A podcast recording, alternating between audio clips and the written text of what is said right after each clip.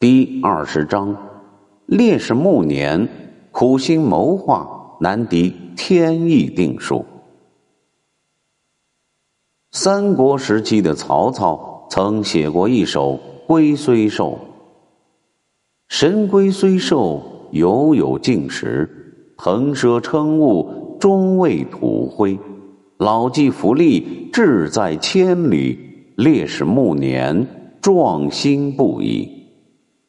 这首诗的意境十分契合朱元璋的精神形象。作为一名从社会的最底层而崛起的开国帝王，朱元璋终其一生都处在积极的奋斗之中。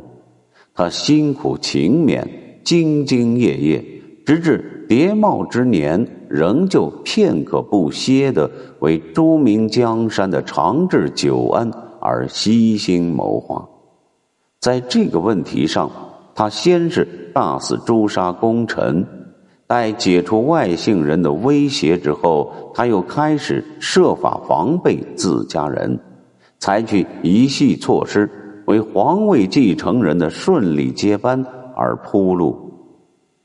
然而，苦心谋划难敌天意定数。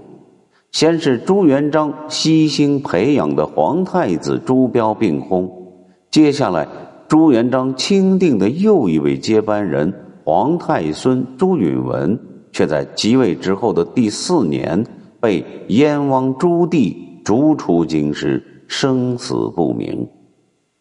朱元璋若地下有知，亦当感叹。人力之渺小和人生之无奈。不过话再说回来，朱元璋从一名走投无路的穷和尚，最终奋斗成为一个伟大王朝的开创者，这是一个真正不朽的传奇。他的人生应当无怨无悔。